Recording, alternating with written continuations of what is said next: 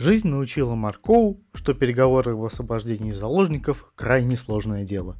Тут главное не торопиться. Пусть говорит другая сторона, когда будет готова.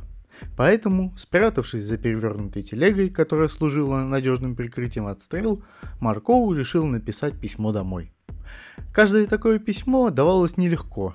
Вот и сейчас он морщил лоб и грыз кончик карандаша – к орфографии и пунктуации Маркову подходил чисто с баллистических позиций, как это называл командор Ваймс. Дорогие мам и пап, надеюсь, письмо застанет вас в добром здравии, в котором сейчас пребываю и я. Спасибо за большую посылку с гномим хлебом. Я поделился им с другими гномами в страже – и они говорят, он даже вкусней, чем у ломозуба. Хлеб зубы проглотишь. Конечно, ведь нет лучше хлеба, чем тот, который куют дома. Очень вкусно, мам.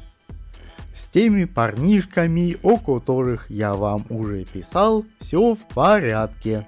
Только командир Ваймс все равно недоволен. Я ему сказал, что в душе они хорошие, и им будет полезно узнать о выживании в обществе как можно больше. А он говорит, чего они умеют, так это выживать, в том-то вся и беда. Но он дал мне 5 долларов на футбольный мяч, а это доказывает, что глубоко в душе ему не все равно у нас в страже появилось много новых лиц. И это как раз очень кстати из-за клатча. Все очень серьезно. Я чувствую, что-то сейчас произойдет. Это затишье перед бурей. И я знаю, что не ошибаюсь. Должен прерваться, потому что в склад бриллиантов Вортинга ворвались грабители. Они взяли в заложники капрала Ангву, боюсь, прольется кровь. Так что остаюсь вашим любящим сыном Марков Железобетонсон, капитан. Пыс. Завтра напишу из чё. Тщательно сложив письмо, Марков засунул его под нагрудник. Пожалуй, время, отпущенное им на обдумывание, истекло. Итак, констебль, какой следующий номер в нашем списке? Порывшись в засаленной кипе бумажек, констебль Башмак выудил очередной листок. Мы остановились на кражах из шляп слепых попрошаек, начал было он и тут же перебил сам себя. Нет-нет, вот это куда важнее. Взяв в одну руку протянутую бумажку, а в другую рупор, Марков осторожно высунулся из-за края повозки. И опять доброе утро, бодро выкрикнул он. Тут мы еще кое-что обнаружили. Кража драгоценностей из «Да-да, это мы сделали!» – прокричали из-за здания. В самом деле, я ведь даже не успел договорить, что именно украли, удивился Марков. Ничего, все равно это наших рук дело, а теперь можно выходить. Послышался какой-то новый звук, похожий на низкое, угрожающее рычание. Раз так, скажите, что именно вы украли, откликнулся Марков. Ну, Кольца? Золотые кольца? Мне очень жаль, но о кольцах тут нет ни слова. Тогда, может, жемчужные ожерелья? Точно, именно их мы и... Уже теплее, но все же нет. Серьги? О, совсем горячо, совсем, ободряюще произнес Марков. Тогда корону? Венец? Согнувшись, Марков повернулся к констеблю. Здесь написано Тиара, Редж. Может, это сойдет за... Он поднял голову. «Да, венец вполне подходит. Молодцы!» И вновь склонился к констеблю Башмаку. «Как думаешь, Редж, мы ведь им не угрожаем? Они говорят искренне?» «По-моему, абсолютно искренний капитан», – пробормотал Редж Башмак, тоже высовываясь над краем повозки. Отлично, теперь можно пришить все, кроме разве что эксгибиционизма в гад-парке. И это тоже мы, прокричал кто-то. Да и то только потому, что, судя по показаниям, тот извращенец был женщиной. Нет, это были мы! Завопили из дома на гораздо более высокой ноте. Можно нам выходить? Распрямившись, Марков поднес к губам рупор. Не будете ли вы так добры, господа, выйти с поднятыми руками? «Шутишь?» – пискнул кто-то на фоне очередного утробного урчания. «Ну, по крайней мере, я должен видеть ваши руки». «Будь спок, господин, ты их точно увидишь!»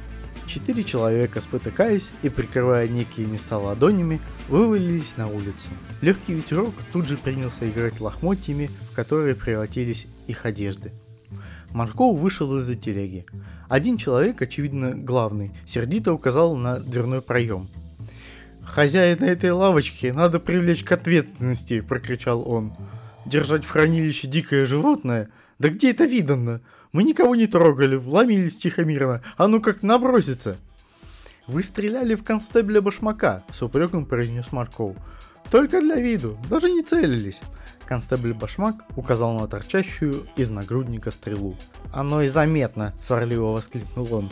«Здесь потребуется сварка, а за ремонт лад мы платим из собственного кармана. Кроме того, такую вмятину уже не заделаешь, как ни старайся». Грабители, расширившимися от ужаса глазами, окинули толстые швы вокруг шеи и на плечах башмака. Наконец до них дошло, что хотя человеческая раса весьма разнообразна в своей цветовой гамме, лишь очень некоторые из представителей обладают серой зеленоватым оттенком кожей. «Эй, да ты ведь зомби!»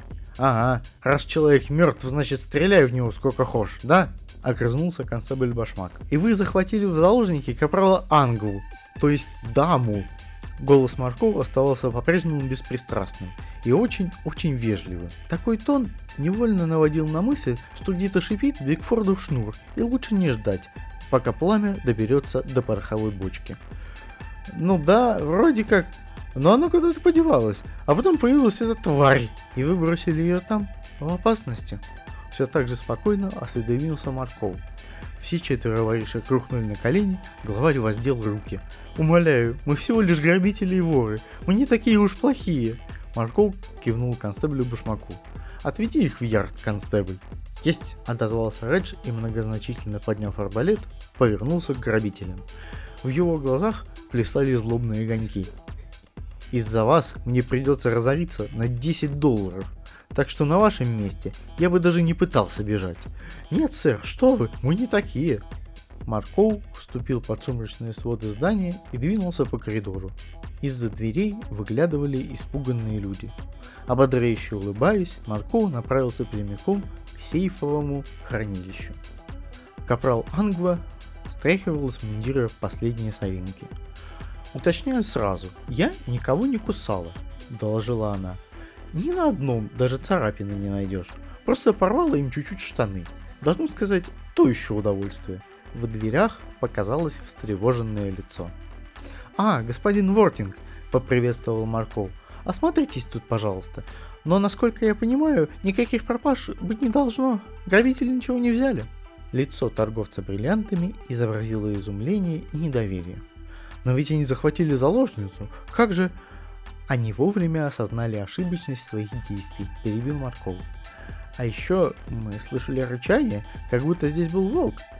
Ах да, кивнул Марков и туманно взмахнул рукой. Ну знаешь, когда воры ссорятся между собой, вряд ли этот ответ можно было бы счесть за адекватное объяснение, но поскольку тон Маркову предполагал, что иного объяснения не последует, то господин Вортинг вполне этим удовлетворился. На целых пять минут ровно до того момента, как Марков и Ангва покинули помещение. «Неплохое начало дня», — заметил Марков. «Спасибо, что спросил. Я жива-здорова и отлично себя чувствую», — отозвалась Ангва. «Ощущаешь, что работаешь не зря. Только волосы растрепались и рубашка порвалась. Отличная работа, Капрал.